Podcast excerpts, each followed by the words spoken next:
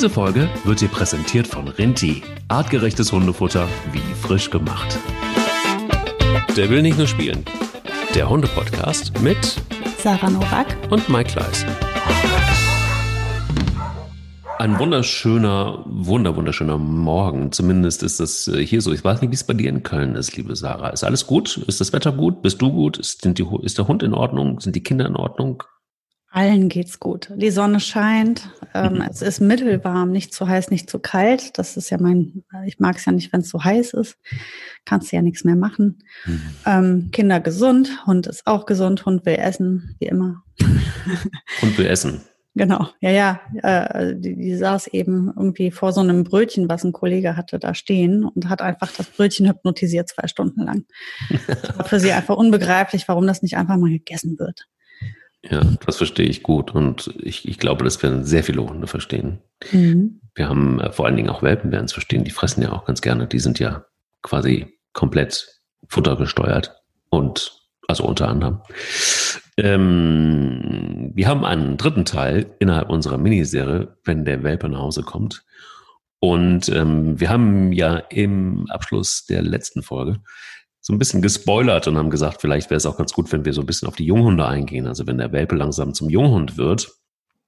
Und ähm, das ist so ein bisschen der Schwerpunkt heute, dass wir uns darum kümmern wollen, denn äh, in der Tat ist das ein fließender Übergang und manchmal ist es auch so, dass so Welpen zum Junghund werden und das, was man ihnen beigebracht hat, ist plötzlich zack wieder weg nennt man Pubertät, sowas gibt's bei Hunden auch und ähm, da gibt's dann nochmal ähm, einige Probleme mehr. Ich kenne so aus meiner ähm, aus meinem Bekanntenkreis auch einige, die mich gefragt haben und gesagt haben, ja, sag mal, hast du einen Tipp? Ich äh, habe den doch eigentlich schon erzogen, jetzt geht's wieder von vorne los. Ähm, spannendes Thema eigentlich, Sarah, was wir heute haben. Mhm. Im dritten, dritten äh, Teil und vor, erst letzten Teil. Ich glaube, das Thema Welpen werden uns immer wieder beschäftigen. Aber zuvor sag, was war dein Hundemoment der Woche, wenn es einen gab? Mein Hundemoment der Woche war am Feld, als ich mit Boogie spazieren gegangen bin mit meinen zwei kleinen Kindern, die ähm, morgens früh vor der, vor der Kita, also der erste Spaziergang. Und das ist so eine Uhrzeit, wo die meisten eigentlich nicht spazieren gehen, weil das so früh ist. Und wir trafen aber dann also am Feld auf einen jungen Mann mit seinem Schäferhund. Und der hat ganz klar schon auf Distanz kommuniziert, dass es da ein, ein Problem gibt mit der Begegnung. Wird auch der Grund für seinen frühen Spaziergang gewesen sein. Und ähm, wir haben das, ich fand das so schön, in welchem Einklang diese Begegnung passiert ist und stattgefunden hat, weil er hat seinen Hund ganz ruhig und ganz ähm, souverän an die Leine genommen, hat sich mit dem Hund da an den Rand gestellt. Normalerweise sage ich ja immer statisch, ist immer blöd, ne? aber wahrscheinlich äh, würde, also er, er hat ganz klar den Eindruck, er wusste sehr genau, was er da tat. Mhm. Und ich bin mit, Boogie natürlich dann auch an die Leine genommen, die beiden Kinder rangeholt. Und dann sind wir als kleines gebündeltes Bällchen an dem vorbeigezogen und er hat sich die gesamte Zeit so gut um diesen Hund gekümmert und man merkte, der Hund war hoch fixiert auf uns und hatte super Bock nach vorne zu gehen. Und er hat den aber super gut im Griff gehabt, ohne ein einziges Mal laut zu werden, ohne ein einziges Mal an dem Hund rumzuruckeln. Der hat einfach eine ganz massive Ruhe ausgestrahlt und ihn ganz klar angesprochen, ihn ganz klar berührt. Der hat ihn auch nicht gestreichelt oder so, sondern der blieb einfach mit dem Hund mega. Also es war ein, ein, eine Wohltat, das zu sehen. Toll. Mhm. Ja, und ähm, das hat einfach total gut getan. Ich bin dann da vorbei und gedacht, boah, das war jetzt äh, eine perfekte, schwierige Begegnung. Mhm. Ne, weil die sehen ja oft dann ganz anders aus. Meistens sieht man ja jemanden, der völlig verzweifelt an der Leine rumruckelt, einen Hund, der da reinspringt, bellt und der Mann schreit den Hund an und der Hund schreit mich an und alle schreien sich an und alle sind sehr aufgeregt und ähm, das war jetzt so schön ruhig. Das hat er total toll gemacht. Das Toller war meine Hundebegegnung. Kannst du mir vorstellen. Kannst du mir mhm. wirklich bildlich richtig vorstellen. War sehr schön. Und äh, ich vermute, du hattest so 1000 Hundemomente diese Woche, oder?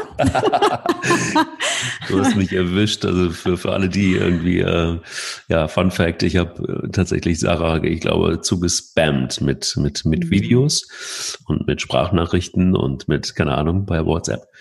Ähm, was daran liegt, dass Pelle da ist. Pelle aus Italien ist auch ein richtiger Italiener, ein Seguccio Mischlingshund, also eine italienische Bracke mit noch irgendwas drin, aber ja, und er ist ähm, ja angegeben worden mit äh, zwei, zweijährig angeblich.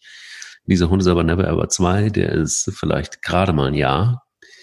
Ähm, das äh, kann man aber auch dem Verein nicht zum Vorwurf machen. Ich glaube, das liegt einfach daran, dass wenn so Welpen einfach abgegeben werden oder junge Hunde, dann weißt du nie so richtig, wie alt sind sie denn. Aber er ist deutlich jünger und ja, Pelle ist angekommen und Pelle ist insofern angekommen, als dass er eine sehr, sehr schlimme Fahrt hinter sich hatte.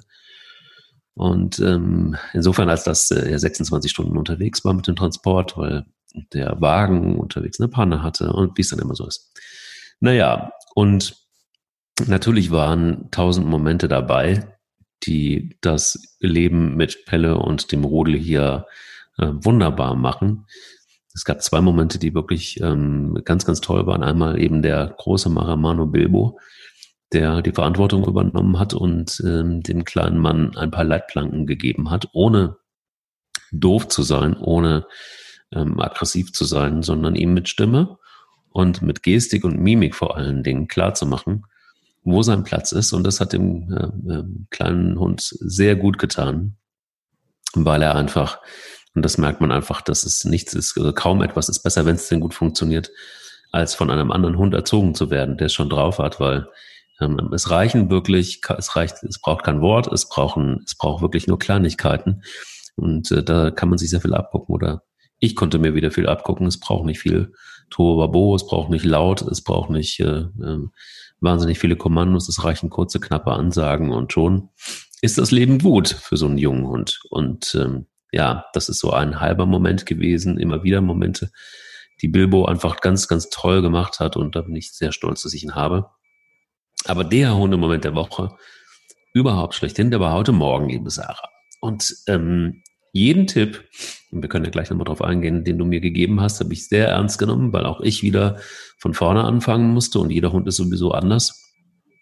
Und Pelle ist sowieso komplett ganz anders als die Hunde, die ich bisher hatte. Ähm, ich habe ihn in der Tat heute das erste Mal komplett, nachdem ich mich da lange, nicht, nicht lange, langsam vorgehangelt habe, aber von der Leine abgemacht und habe ihn springen lassen. Und zwar über ein sehr, sehr großes Feld, das so groß ist, dass man ihn sehr gut sehen kann und nichts drumherum ist und auch keine Straße. Und ich auch gemerkt habe, dass er sich an den anderen orientiert. Und vor allen Dingen ähm, habe ich mich an, an eine sehr gute Hundetrainerin erinnert, nämlich an Sarah, die gesagt hat, über Futter kriegst du sie fast alle. Und bei Pelle ist es sehr einfach, weil er sehr ausgehungert ist. Er ist auch noch sehr dünn. Mhm. Jetzt mache ich, mir das, mache ich mir das zu eigen und äh, nehme das Trockenfutter. Keine irgendwelchen Leckerlis, sondern wirklich sein Trockenfutter, das er bekommt. Und ich nehme eine Hand da voll mit und über den Rückruf und habe es geübt. Und heute war er mit Abstand der Beste in der Klasse von den dreien. Und er kam so unfassbar schnell und er war einmal sehr weit weg mit allen beiden anderen sehr weit weg, so dass ich mal ganz kurz die Luft angehalten habe und ihn gerufen habe und ich habe nur im Feld die Öhrchen gesehen und er war wie ein Blitz bei mir, um sich sein mini, mini, mini kleines Trockenfutterding abzuholen. Also, es hat funktioniert. Ich werde es nicht übertreiben, aber es hat sehr gut funktioniert und äh, das war so schön zu sehen, wie so ein kleiner Kerl innerhalb von so kurzer Zeit zumindest den Anfang von Bindung hinkriegt. Das ist was, was ähm, ich wirklich wunderbar finde, was ich rührend finde und wo ich sehr froh bin, dass das so funktioniert hat. Das klingt richtig schön. Das klingt ja. sehr, sehr schön, sehr gut. Ja, es ist halt äh, bei Pelle, glaube ich, ist ein wunderbares Beispiel dafür, dass man äh, nie ausgelernt hat. Man hat irgendwie auch, mhm. weil man so viele Hunde schon hatte und so viel schon erlebt hat und gelernt hat von Hunden, die überraschen einen doch immer wieder. Das ist aber wie bei Menschen. Man hat ja auch noch nicht jede Art Mensch kennengelernt und gesehen. Und da haben wir ja auch schon einige kennengelernt. Und Hunde sind genauso individuell wie Menschen. Hm. Daher lernt man da leider auch nie aus, muss da immer flexibel bleiben. Und was dir ja besonders gut liegt, Gott sei Dank, ist ja die Sache mit dem Bauchgefühl, ne? Ja, ich, ich habe mich selten getäuscht. Beim Bilbo habe ich mich total getäuscht, muss ich aber auch sagen. Der, der erste Versuch, ihn nach drei Wochen von der Leine abzumachen, ging sehr schief. Das war damals nicht cool, weil er in den Wald verschwand und Gott sei Dank aber an einem Fuchsbau stehen blieb. Das war das, was er auch irgendwie in der Nase hatte. Mhm. Ähm, das war nicht cool. Da habe ich ähm, dann doch nochmal mich selber überprüft und habe nochmal ganz kleine Schritte gemacht. Bei Pelle hat es total funktioniert, deshalb, weil ich gemerkt habe, dass er in irgendeiner Form als er ist Welpe durch und durch, ne? Der war nicht oder ist immer noch nicht hundertprozentig stubenrein. Ähm, der verhält sich sehr welpig, ähm, wahnsinnig unterwürfig, wahnsinnig beschwichtigend. Also sein, seine ersten Tage bestanden wirklich nur darin, Beschwichtigung zu zeigen. Und zwar auf die krasseste Art und Weise. Mhm. Ähm, bis hin, dass er das Bein einmal an Bilbo gehoben hat. Und ähm, ich kurz überlegt habe, was ist das jetzt und mich dann nur kurz schlau gemacht habe. Und zumindest sagt die Literatur, dass das Unterwerfung oder Beschwichtigung der krassesten Art ist. Nach dem Motto, ähm, ich habe dich wohl als großen, starken Bären äh, erlebt, aber ich, ich bin komplett unter dir und äh, nur damit du Bescheid weißt. Ähm, also das, das waren so die ersten Tage mit ihm und ich habe ja sein Welpenverhalten mir genau angeguckt und habe ähm, allerdings aber auch irgendwie die ganze Zeit, du hast es ja in meinen Sprachnachrichten gemerkt, der will irgendwas. Also er will irgendwas tun und er will, er will mhm. irgendwie ankommen und er will irgendwie auch ähm, mir ein Zeichen geben, so nach dem Motto, hey, ähm, ich bin froh, dass ich hier bin und also es klingt vielleicht blöd, aber ich habe den Eindruck zumindest, dass sich Menschen und Hunde nicht durch Zufall begegnen, zumindest wenn sie so aus dem Tierschutz kommen und irgendwie passt es. Das hat bei, bei, bei Spanja von Anfang an gepasst, das hat bei Bilbo von Anfang an gepasst und bei Pelle ist es genauso, obwohl sie total unterschiedlich sind. Aber ähm, irgendwie hatte ich den Eindruck, ich kann das machen bei ihm. Und ähm, jetzt wird er gerade wach. Mensch, lag jetzt die ganze Zeit neben mir. Jetzt guckt er mal, was das hier für so ein Mikrofon ist. Das ist auch ganz interessant für ihn. Ähm, ja, deshalb, ähm, was ich dabei wieder gemerkt habe, ist, wenn du so einen Welpen hast oder wenn du so einen Junghund hast, ja, Welpe oder vielleicht einen Junghund auch aus dem Tierschutz, es ist wirklich, du fängst nicht nur immer wieder von vorne an, sondern du wirst auch, und das ist vielleicht auch das Spannende, auch wenn du Hunde erfahren bist, immer wieder an den Punkt kommen, sehr schnell sogar, dass du neue Entscheidungen treffen musst, dass du dich mit neuen Gegebenheiten auseinandersetzen musst, dass du genau in dich reinspüren musst und überlegen musst, wie weit kann ich an welchem Punkt gehen. Und bei ihm war es sehr schnell so, dass ich ja das Gefühl hatte, es ist okay, das zu tun, wenn er auch andere Dinge hat, die er noch viel langsamer lernen muss. Also den Rückruf und das Vertrauen zu kommen und zu bleiben, das ist vielleicht bei ihm etwas ausgeprägter und schneller. Andere Dinge wie das Hochspringen zum Beispiel, weil wenn gerade dann, wenn es ums Futter geht, und da ist es bei ihm ganz krass, also das ist wirklich ganz krass, ähm, da braucht er länger für als mhm. die anderen.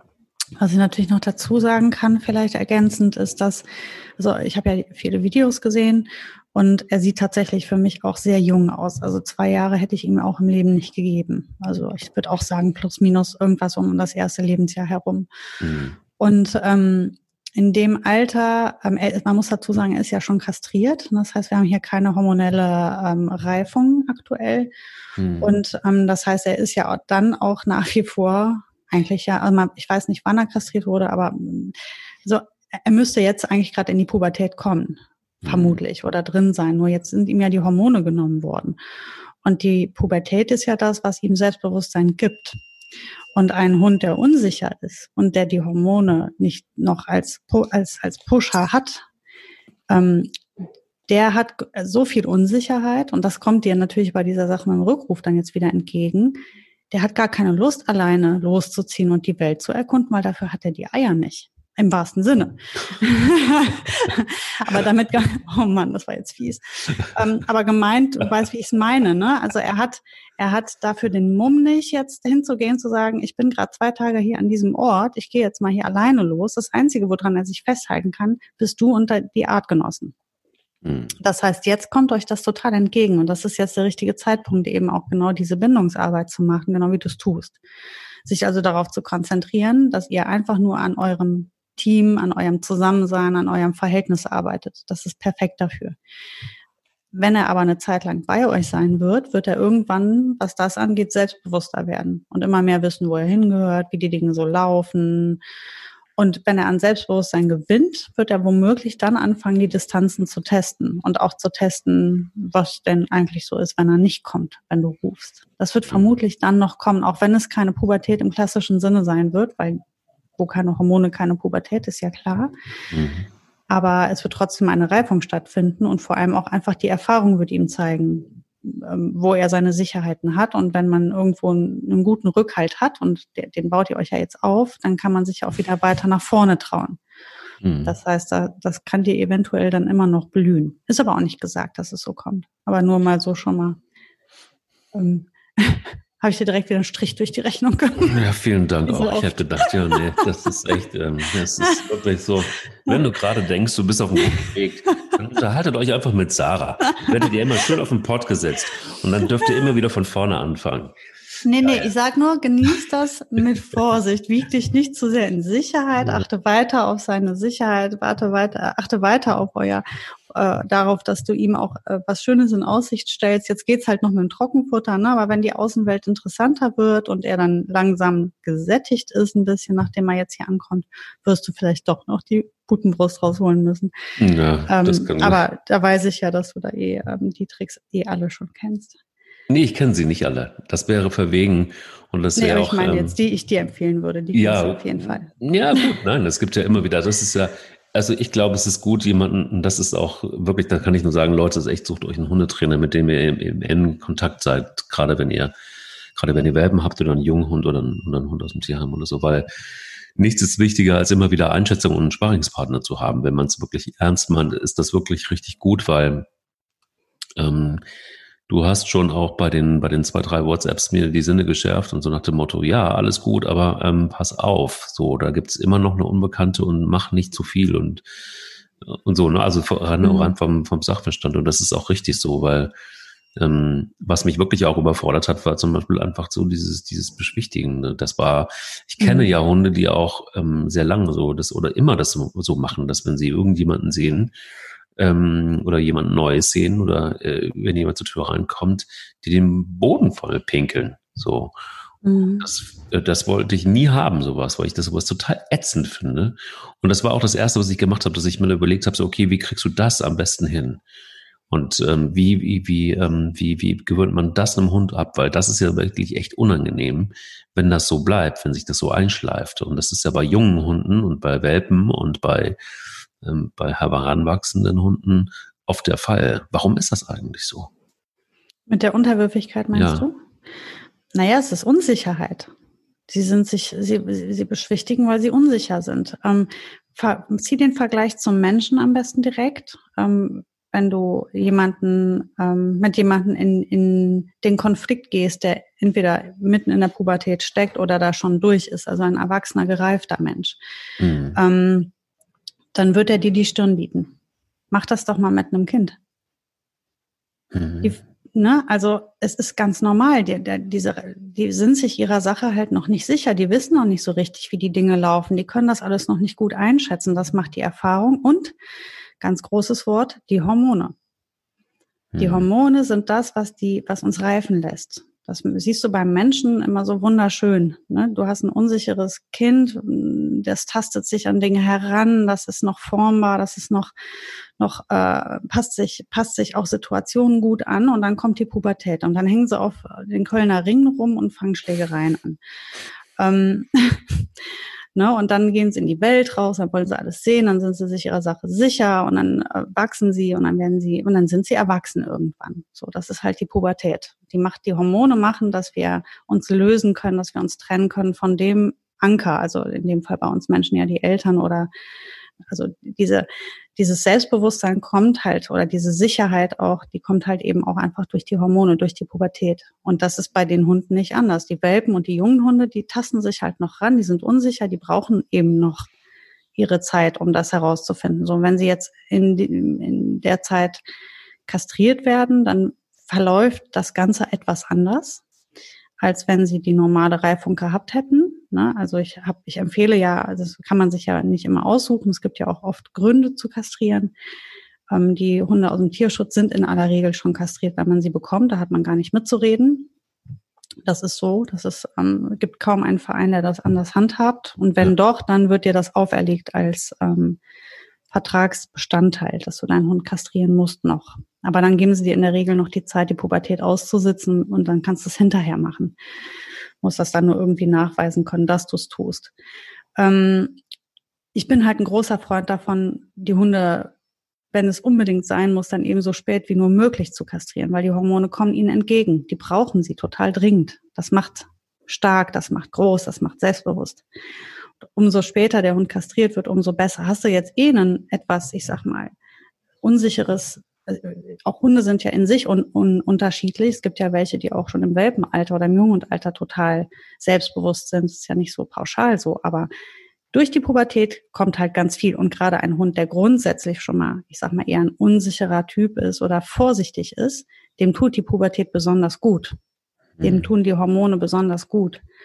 Und wenn man dem die wegnimmt, tja, dann wird das Ganze etwas schwieriger. Dann muss man das halt eben anders erarbeiten. Dann wird das aber nicht mehr ein, ein äh, biologischer Prozess im Körper sein.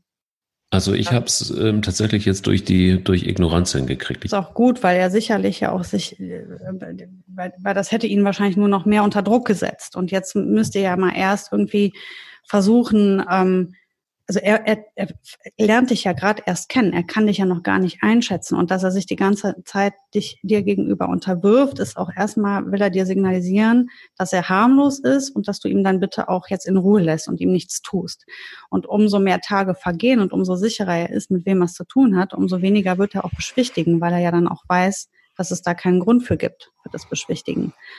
Ähm, und dann kommt halt im Parallel läuft ja auch das Ganze, was Selbstbewusstsein macht. Die ganzen guten Kontakte, die ihr habt, die gute Zeit zusammen, das Spielen, das zusammen vielleicht Laufen, das Toben, ihr tastet euch einander heran und das fördert das euer Verhältnis und auch sein, und er weiß, wie er zu dir stehen kann. Und das wird ihm viel Kraft und viel Selbstbewusstsein wiederum geben.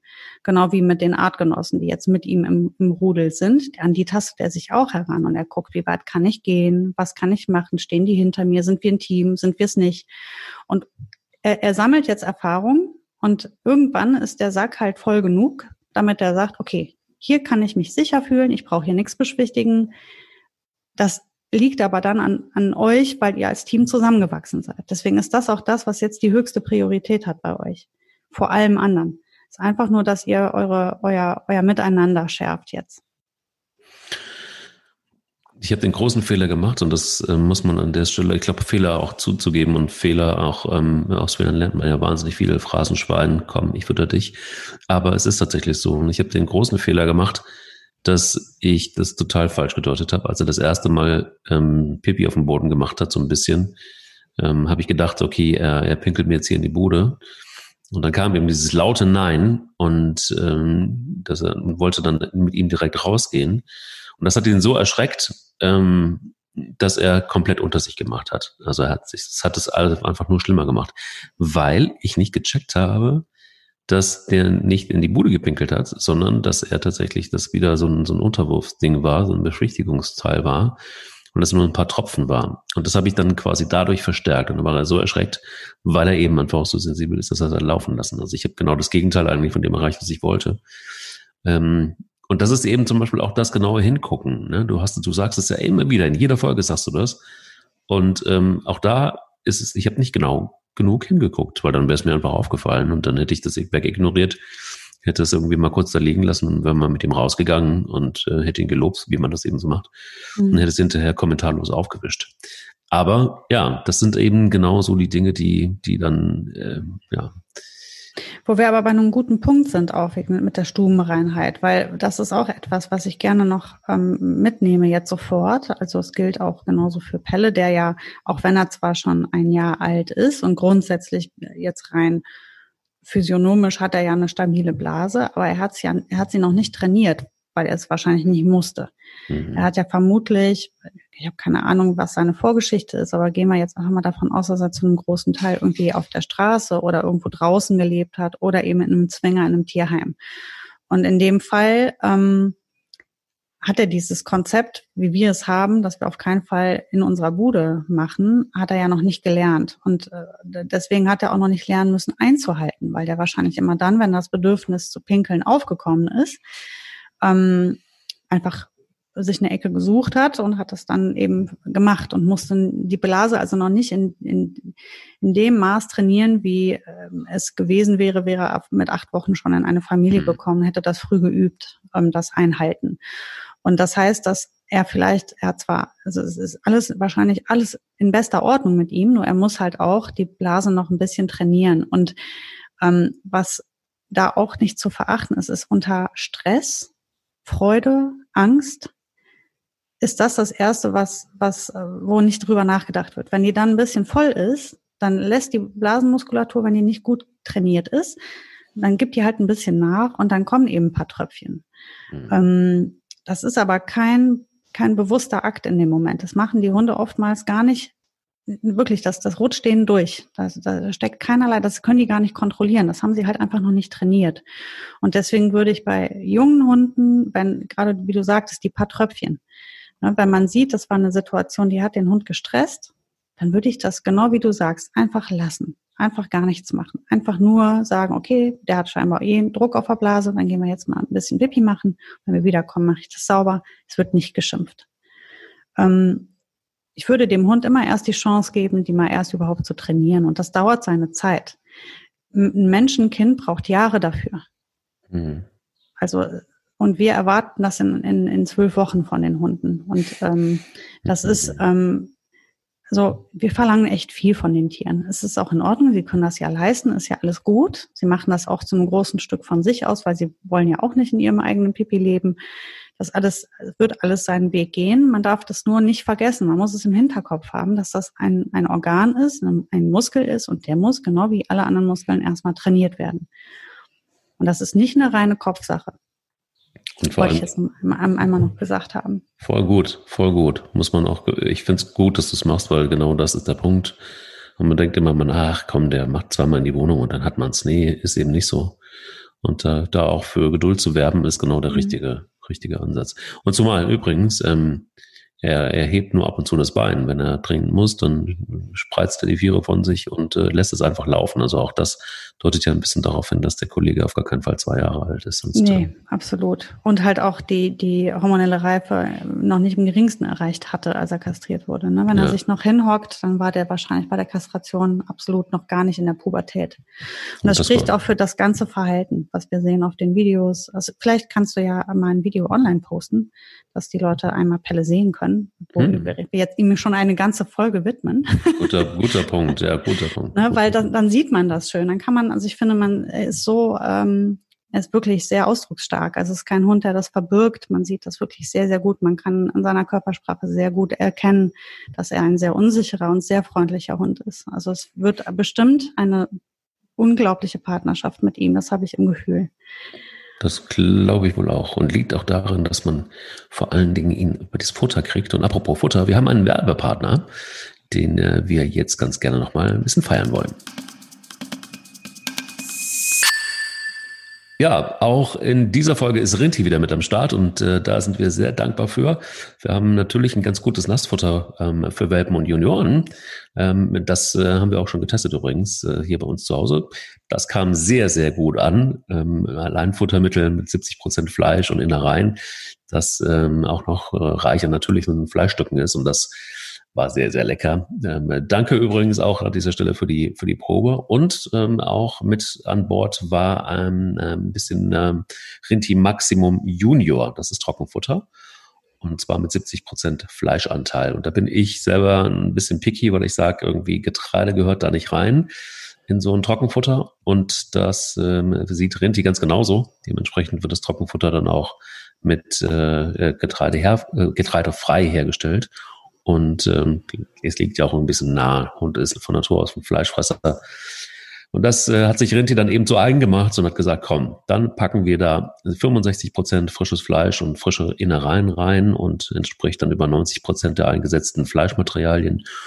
Und dadurch ist natürlich ähm, eins gegeben, nämlich der natürliche Fleischgeschmack, der wird gefördert und die Nahrungsverwertung wird unterstützt und der erhöhte Protein und auch das Fettgehalt und zusätzlich Vitamine fördern das gesunde Wachstum. Und das ist letztendlich bei einem jungen Hund ja besonders wichtig. Und natürlich auch Omega-3-Fettsäuren unterstützen die Abwehrkräfte. Alles gut und auch besondere Anforderungen an das Calcium-Phosphor-Verhältnis gelten in der Wachstumsphase und dafür kann man Rinti Maximum Junior ganz gut machen. Und wenn ihr mehr haben wollt, mehr Informationen zu Rinti und vielleicht einfach noch ein paar coole Informationen über das Leben von und mit Hunden, dann einfach mal reingucken auf www.renti.de slash Magazin.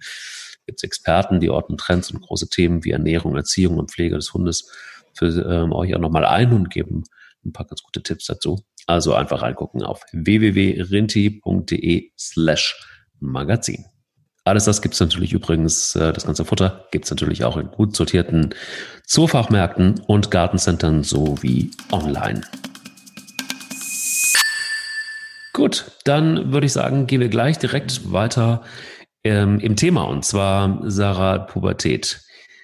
Ja. Ähm, mhm. Wir haben es jetzt ein paar Mal angesprochen und, und, und, und auch wenn Pelle, der immer noch schläft, Gott sei Dank, und dem diese Folge gewidmet ist, ähm, sicher äh, auch noch einiges lernen muss. In der Pubertät kommt all das wieder zurück, was wir auch von Kindern kennen, nämlich Ungehorsam und kein Bock und ich probiere mich nochmal aus.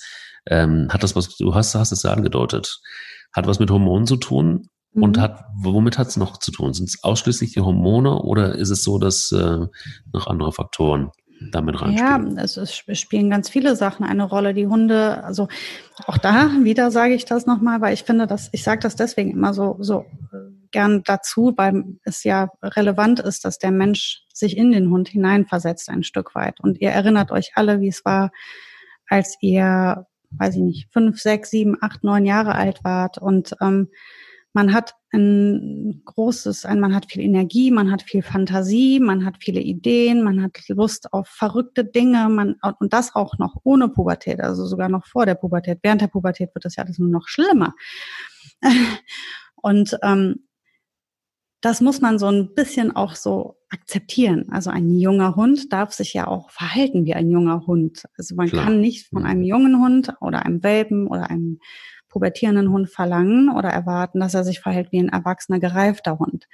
Ähm, dann wäre ja in unserem System auch was verkehrt, wenn wir das nicht erkennen würden, dass das ganz normales Verhalten ist und ganz gesundes Verhalten ist. Es ist nur manchmal störend, wo wir dann wieder an, an Wortklauberei wären, aber ich äh, versuche auch immer dafür zu sensibilisieren, was ist ein nicht normales Verhalten oder ein falsches Verhalten oder wenn man will problematisches Verhalten und was ist ein störendes Verhalten.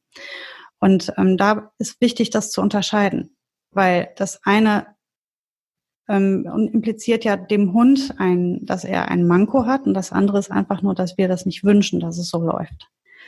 Ähm, weil nicht in unser Leben oder in unser Lebenskonzept passt. Und das ist wichtig darum, dass man sich das immer vor Augen hält, damit man in einer gewissen Weise auch noch tolerant für den Hund bleibt und ein gewisses Verständnis für sein Verhalten hat. Ansonsten wird's nichts. Und ähm, das will ich immer wieder nochmal dazu sagen bei den jungen Hunden. Die verhalten sich manchmal crazy, verrückt. Und wie du eben sagtest, du bringst denen was bei und dann plötzlich können sie es nicht mehr. Mhm. Ähm, es ist nicht so, als hätten sie es vergessen. Sie haben nur gerade keinen Zugang dazu, weil andere Dinge überlagern dieses, diese, diese Information. Es überlagert Sexualität, es überlagert, überlagert Neugierde. Bock auf Rennen, Lust auf Spielen, ich will jagen, ich will schwimmen. Und klar weiß ich noch, wie Sitzplatz Fuß geht, aber es interessiert mich gerade gar nicht. Ich habe gerade was anderes im Sinn. Ähm, das ist, was bei dem Junghund und dem Welpen passiert. Es ist nicht verloren gegangen, das Erlernte. Es ist nur gerade nicht abrufbar. Es ist mhm. überlagert durch die anderen Dinge, die in der Pubertät gerade so passieren. Und ähm, interessant ist, dass ganz, ganz häufig Menschen zu mir kamen und gesagt haben, ich habe ja dann das einfach so stehen lassen und dann kam das wieder ja, es kam nicht wieder, sondern er war wieder Zugriff auf die Informationen. Sie waren nicht verloren gegangen, sie waren noch mhm. im Hund äh, da und er hat eines Tages äh, da wieder Zugriff drauf gehabt. Ähm, ich finde, bei Hündinnen kann man das immer noch besser ähm, ja, beobachten aufgrund der Läufigkeiten. Da sieht man das immer so schön. Die erste Läufigkeit ist so ein, so ein erstes Heranreifen, aber ich finde immer die zweite spektakulär. In der zweiten Läufigkeit sieht man, wie eine, wie ein Hund langsam erwachsen wird. Du hast vor der Läufigkeit einen völlig irren, während der Läufigkeit fangen die an, so ruhig zu werden, anhänglich zu sein. Die sind voll lernbegierig, die können super auf, auf Dinge zurückgreifen meistens. Also da hat man während der Läufigkeit meistens eine super Zeit und dann noch die Wochen danach und die Leute sind total glücklich. Und dann, wenn die Hormone wieder so ein bisschen abschwellen, dann fangen die wieder an, kindlich zu sein. Und das geht von Läufigkeit zu Läufigkeit, wird der Hund immer reifer und reifer und erwachsener. Ähm, was ich damit sagen möchte, ist, das sind ganz natürliche biochemische Prozesse im Körper des Tieres. Ähm, und nicht alles ist immer dann ähm, eine Frage, wie konsequent oder wie streng man erzieht. Man bringt dem Hund was bei. Man muss halt einfach die Geduld haben. Ähm, wenn man sich einen erwachsenen Hund ins Haus holt, also aus dem Tierschutz beispielsweise, dann kann man immer gleich durchstarten. Dann lässt man den Hund ankommen, man ähm, gibt ihm, man lernt sich kennen über eine Zeit X, mehrere Wochen würde ich sagen, dauert das, bis man so halbwegs zusammengekommen ist. Und dann kann man mit der Erziehung durchstarten. Dann läuft das wie geschmiert. Und das ist halt bei den Welpen und jungen Hunden ganz anders, weil da spielen uns eben diese ganzen hormonellen und reife Stadien noch zwischen. Mhm. Und deswegen ist das alles so ein Auf und Ab und gut und schlecht. Und dann kommen die auch immer auf diese unglaublich blöden Ideen. Das ist halt typisch. Und das ist normal. Und das heißt nicht, dass wir es so stehen lassen, aber das heißt, dass wir es verstehen. Was mir immer wieder einfällt, ist, ähm, dass man, wenn man in solchen Situationen ist, das heißt, ähm, man auf einen Hund trifft oder einen Hund hat, der dann in die Pubertät kommt oder solche, solche Verhaltensweisen einfach zeigt, ähm, wie geht man damit um? Und man neigt ja selber dazu, man muss sich ja immer wieder selber, es ist ja auch bei, bei Kindern oft so, ähm, sich selbst disziplinieren, wirklich nicht komplett auszurasten. Mhm, genau. ähm, wirklich so dieses, dieses Nervenkostüm, das wir alle haben, unseren Alltag und dann äh, kommt sowas dann irgendwie noch on top. Ähm, ich finde das Wort maßvoll da am passendsten. Ja, und ich habe auch festgestellt, dass eins vor allen Dingen ein Wundermittel ist. Das muss man nur können und das muss man sich dann immer wieder von Augen halten und es funktioniert zu 100 Prozent ist nämlich Ruhe bewahren. Mhm, also genau. ich habe gemerkt, dass je ausgeflippter der Hund ist, und das lerne ich jetzt auch wieder tatsächlich durch den kleinen Mann hier, äh, je ausgeflippter und je, je mehr der abgeht, desto ruhiger werde ich. Und das äh, geht wirklich bis zu hin, dass ich mich zeitlupenmäßig bewege, dass ich ähm, ähm, ähm, meine Stimme noch ruhiger, noch sanfter, noch und dann, dann passieren wirklich wundersame Dinge, nämlich der Hund hört zu. Der Hund geht selber in die Ruhe, der wird deutlich. Also wir hatten ein Beispiel komplett durchgedreht. Ähm, ich habe alle drei Näpfe vollgefüllt und der sprang wirklich über Tische und Bänke. Der rastete völlig aus. Da war kein Halten mehr. Der hat ist auf die Spüle gesprungen im, im, im Haushaltsraum. Der äh, wirklich, es war unfassbar. Und ich habe mich dann einfach runtergekniet und habe immer, immer, immer langsamer gesprochen und habe immer weiter besänftigt und immer weiter. Und irgendwann saß er neben mir. Nicht am ersten Tag, aber dann irgendwann.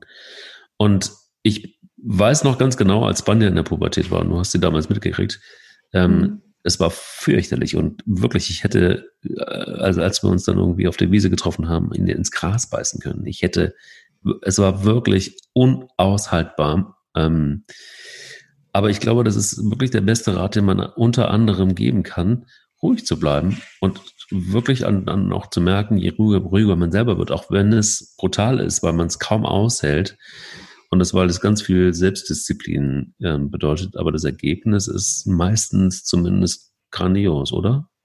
Ja, äh, worauf, äh, ja, letztendlich ist es ja immer die Frage, was fördert man, welches Verhalten fördert man. Ähm, das ist ja das, was sich dann überbegrifflich Erziehung nennt im, äh, im weitesten Sinne, weil wenn wir jetzt einfach genau dieses Beispiel nehmen, was du geschildert hast, er springt über Tische und Bänke, hättest du ihm jetzt das Futter einfach hingestellt, wäre sein Verhalten auch noch belohnt worden, im, im, absolut direkt. Also es wäre für ihn, als er hätte an dem, in dem Moment nichts gelernt, außer das war alles in Ordnung, so wie wir es gemacht haben gerade, war super. Ähm, du hättest die Erregung auch noch belohnt, diese, diese hohe Erregung, die wir ja eigentlich nicht wünschen. Ähm, und deswegen hast du genau das Richtige getan. Du hast gesagt, du beruhigst dich jetzt mal, wir bleiben jetzt mal ganz cool, komm, wir atmen zusammen durch. Und wenn du da bist, wo du hin sollst, nämlich du hast dich im Griff, du atmest, du siehst, du hörst, alle Sinne sind wieder aktiv, weil die hören ja dann gar nichts mehr, die sind ja dann wie im Tunnel in so Momenten. Dann gehen wir in den nächsten Schritt, dann stelle ich dir das Futter hin. Das heißt, ich fördere die Ruhe. Und das kann ich immer machen bei Hunden. Das kann ich egal, in welcher Altersstufe sie sind, ist das das Mittel der Wahl, das erste, immer. Ruhig bleiben. Und das gewünschte Verhalten ist ja immer das ähm, durchdachte Souveräne. Und das fördere ich. Und wenn ein Hund überreagiert und durchdreht und durchknallt, dann werde ich mich rausnehmen. Aber dann schreie ich ihn auf jeden Fall nicht an. Das muss man gleich auch nochmal dazu sagen, weil das Anschreien von Hunden ist ja gar nichts anderes. Da habe ich mich ja auch nicht im Griff. Mhm. Da bin ich ja auch außer Kontrolle, da bin ich auch nicht souverän. Deswegen ähm, rate ich immer wieder dazu, auch dieses Lautwerden ähm, und dann ewige lange Sätze auf diese Hunde einpreschen und du weißt doch, was hast du jetzt? Das ist alles Quatsch. Das ist nicht zielführend. Wir müssen ruhig bleiben, und wir können mit ruhiger Stimme, können wir auch stundenlang mit Hunden reden. Da geht es ja nicht darum, was man sagt, sondern wie man es sagt. Und den Hund ähm, unterstützen dabei, sich zu beruhigen. Und das fördern dann. Und sobald er sich beruhigt hat, dann kommt er an das eigentliche Ziel, wo er hin wollte, was immer das war. In dem Fall bei dir war es ja das Futter. Aber oft ist es dann vielleicht auch der Park, der Artgenosse und so weiter. Was ich aber nochmal dazu sagen möchte, damit da jetzt keine Missverständnisse entstehen oder da keine Fehler passieren. Oft ist dieses Hocherregte auch bei den jungen Hunden der Weg zum Park hin. Hm.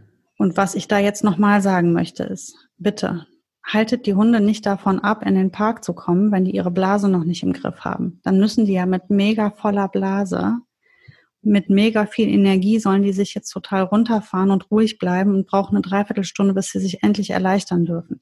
Also ich finde es immer gut, wenn der Hund mal erst sich erleichtern durfte und wir dann miteinander in, ins Gespräch gehen. Natürlich, wenn er sich gar nicht im Griff hat, ist das ja was anderes.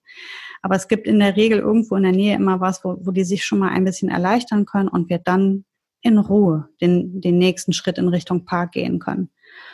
Das wollte ich nochmal dazu sagen, weil ich immer, ich hatte oft das Problem, dass ich vor Leuten stand, die gesagt haben, ja, aber der, ich krieg den da gar nicht cool und ich habe hier eine Stunde, haben wir da versucht mit Fuß und ich komme nicht in den Park. Dann musste der sitzen, damit er sich beruhigt. Dann habe ich gesagt, ja, und wann hat der Pipi gemacht? Ja, als wir im Park angekommen sind.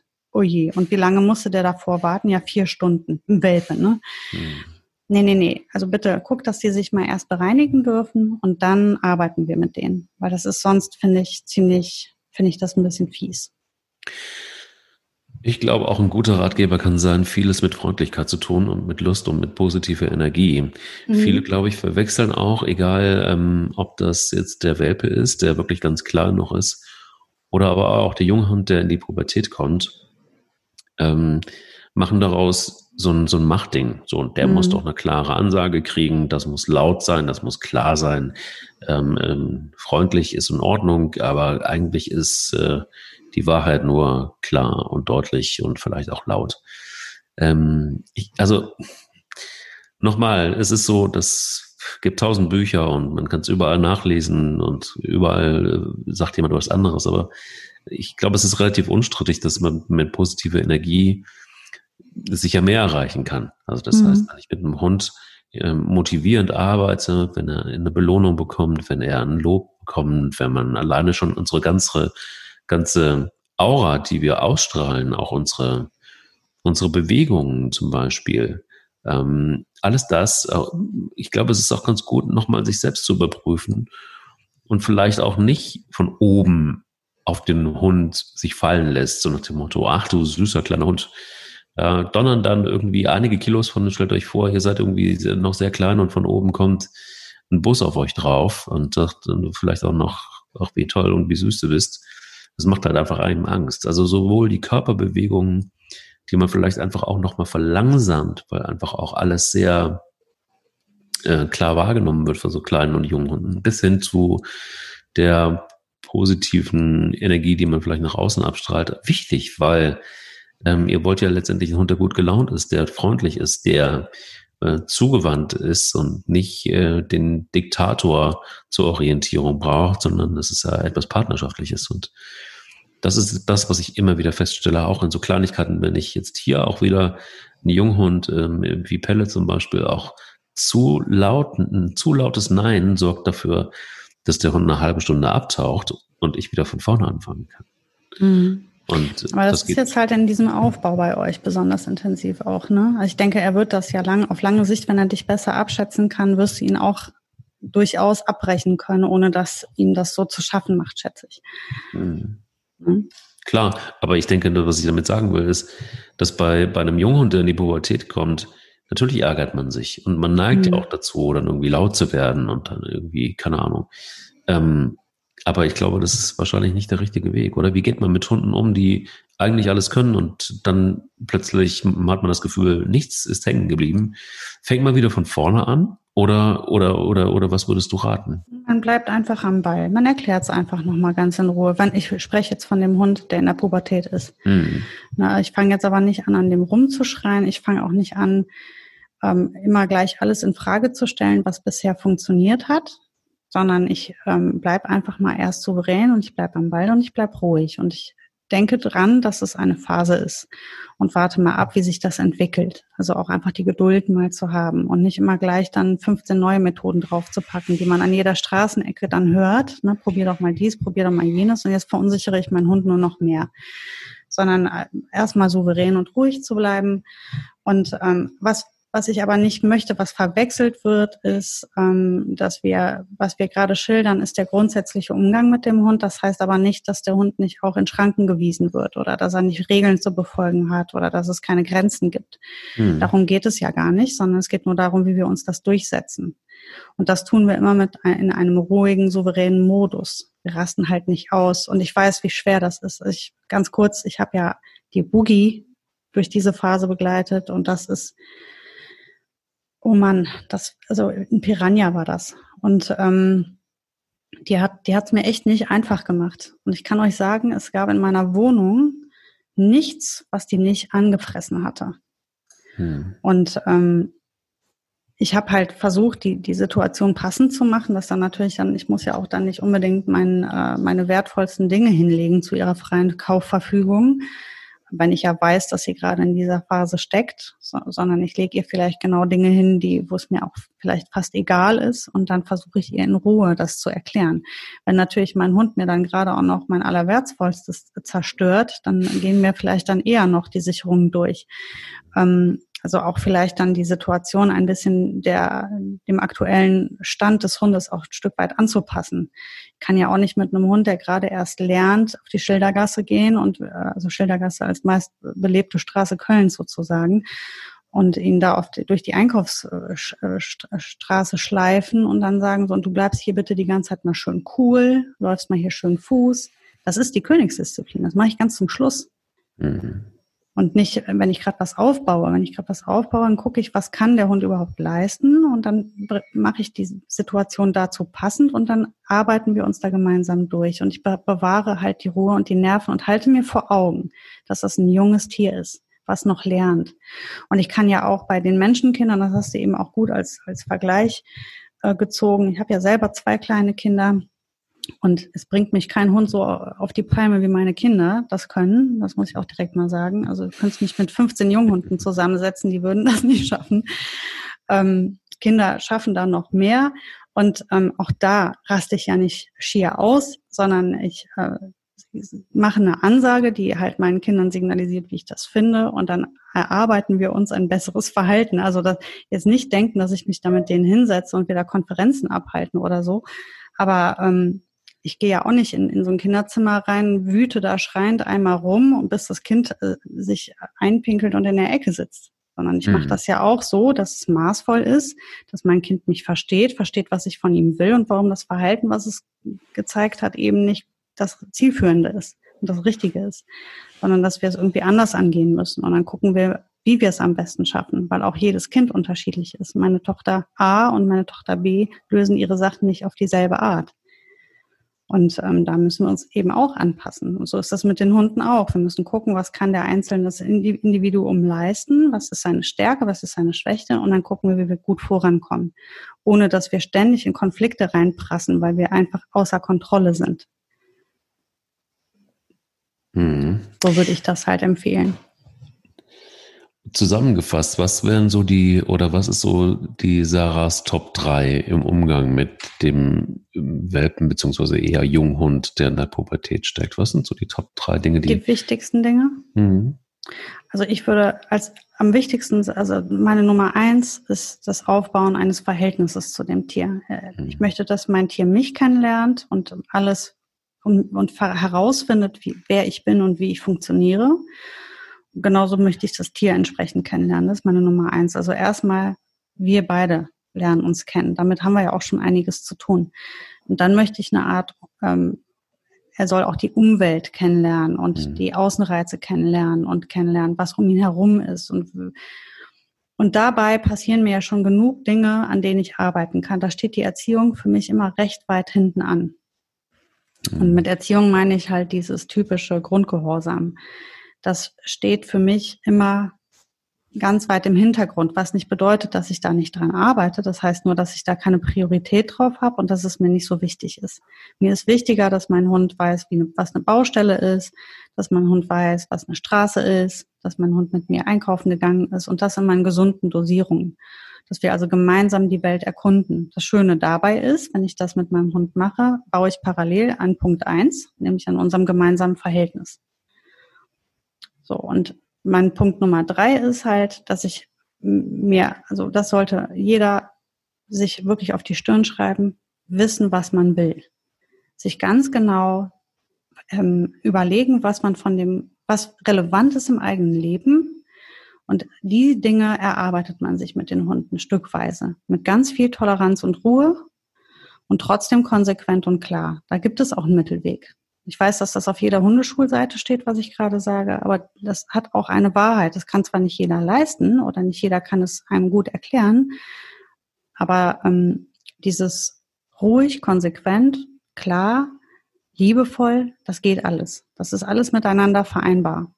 Dafür braucht man nur den richtigen Partner. Also einmal Hund-Mensch-Team muss funktionieren und man braucht eine gute Beratung, wenn man überhaupt eine braucht. Es gibt ja auch viele Menschen, die gar keine Beratung brauchen, die das auch einfach so schaffen. Ähm, das ist ja total individuell. Aber wenn man eine braucht, dann sucht man sich ja auch da jemanden, der zu einem passt. Und das ist nicht, weil alle im Park bei der einen Hundeschule sind und dann komme ich da an und finde die Frau schon total unsympathisch oder den Mann. Dann sollte ich mich sofort umdrehen und mir was anderes suchen weil das spielt auch eine große Rolle. Und das wären so die Dinge, die ich als erstes machen würde, wenn ich einen Hund habe, den halt erstmal ganz in Ruhe ankommen lassen. Wir lernen uns mal erst kennen und dann gucken wir schrittweise, dass du die Welt kennenlernst und wir gründen das gemeinsam und dann kümmern wir uns schrittweise wiederum um Sachen wie Erziehung und Grundgehorsam. Ich glaube, also das Wichtigste, was ich jetzt gerade feststelle, ist, ähm, wo du es gerade angesprochen hast mit den Zielen, also was will ich eigentlich mit dem Hund oder von dem Hund, das habe ich in der Zeit erst gelernt, also beziehungsweise auch über die Hunde hinweg gelernt, ähm, also über die mehreren Hunde, die ich hatte, gelernt. Ähm, ein Ding war zum Beispiel auch immer, dass mir jetzt ganz wichtig ist, dass Pelle keine Angst vom Staubsauger hat. Das nervt mich nämlich ähm, bei, bei Bilbo total, der jetzt hier irgendwie auch ganz aufgeregt durch die Gegend läuft, weil Pelle weg ist. Ähm, so viel zum Thema Herdenschutzhund, äh, macht seinen Job. Der junge Hund ist weg und schon. Guter Bilbo. Ja, guter Bilbo. Ähm, Bilbo, komm mal hierher. Komm mal hierher, mach mal Platz. So, siehst du, er ist gleich wieder da, der Pelle. So, jetzt wird am Mikrofon geschnuppelt. Guck mal. Guten ähm, Tag. ähm, genau, das ist nämlich das, was mich bei Bilbo, obwohl er ein guter Hund ist und ein guter Herdenschutz ist, ähm, immer genervt hat, nämlich diese, diese Panik vor dem Staubsauger, die langsam besser wird, weil ich mit ihm arbeite.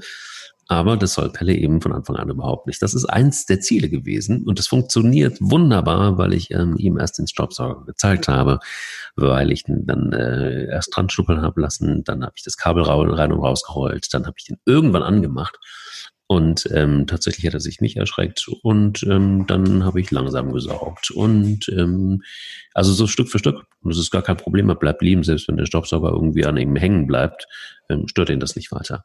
Das feiere ich hart, weil ähm, dieses Ziel habe ich erreicht und es werden wahrscheinlich noch einige mehr kommen. ja, aber genau das sind halt so Dinge, ne? Immer schön der Reihe nach und äh, Prioritäten setzen und dann halt auch wirklich sich immer zu fragen, äh, sind meine Ziele meine Ziele oder sind das die Ziele, die immer überall ähm, an, irgendwo dran stehen. Ne? Also ein Hund muss dies oder jenes können. Nein, ich sehe ich ganz, äh, sehe ich absolut ganz anders. Ich habe sehr, sehr viele Hunde gesehen, die 100 Prozent kontrolliert waren, 100 Prozent super funktioniert haben mit ihren Besitzern, die aber noch nicht mal Platz konnten, weil es einfach, warum auch immer, dieses Team nicht gebraucht hat. Ähm, ich könnte mir ein Leben ohne Platz nicht vorstellen, wie du ja weißt. Aber es, ähm, man, man sollte sich nicht immer ähm, zu viel an der Umwelt orientieren, sondern immer erstmal bei sich nachhören, was wirklich, wirklich nötig ist und aber auch ins Gespräch gehen, wenn man mit jemandem ist, der einem dann sagt, naja gut, wenn du das erreichen willst, musst du aber erst über das Kommandoplatz hinweg, sonst kommst du da gar nicht gut hin oder das wird dir helfen dabei. Dann mache ich mich da wieder, bin ich wieder offen dafür. Ne? Aber ähm, nicht immer lehrbuchmäßig einen Hund erziehen. Es gibt kein Lehrbuch für Hundeerziehung und es gibt auch kein Lehrbuch für Kindererziehung. Das ist individuell. Vor allen Dingen habt eins, habt viel Spaß und mit viel Freude. Genau, genießt das doch. Thema. Genießt es und genießt den Moment. Es ist so schnell vorbei. Und es ist auch so, und so ein Hundeleben ist übrigens auch so schnell vorbei. Nicht nur, dass sie groß werden, sondern es ist leider, vergeht das unfassbar schnell und plötzlich steht man nämlich da und denkt, wo ist die Zeit denn? Das mhm. kennen wir von uns ja auch selber, aber gerade bei Hunden ist es halt einfach auch ganz, ganz, ganz krass. Äh, wir werden sie im besten Fall auch deutlich überleben. Insofern genießt wirklich jeden Moment. Auch das ist wieder keine Phrase, sondern wirklich ernst gemeint. Sarah, es war ein Fest. Ähm, wie immer. Wie immer. Und, Mir hat äh, auch so viel Freude gemacht. Mein liebstes Thema, Welpenjunghunde. Ja. Welpenjunghunde. ja. ja. Wir werden es nochmal irgendwann mit Sicherheit auch nochmal aufnehmen, bevor wir mhm. aber das machen, äh, haben wir jede Menge tolle Themen auch in der nächsten Woche wieder, nächsten Montag. Und äh, bis dahin wünsche ich dir eine richtig gute Zeit. Danke, Mike. Dir auch und eine super schöne Woche. Diese Folge wurde dir präsentiert von Rinti. Artgerechtes Hundefutter, wie frisch gemacht. Der will nicht nur spielen. Der Hunde-Podcast mit Sarah Novak und Mike Kleiss.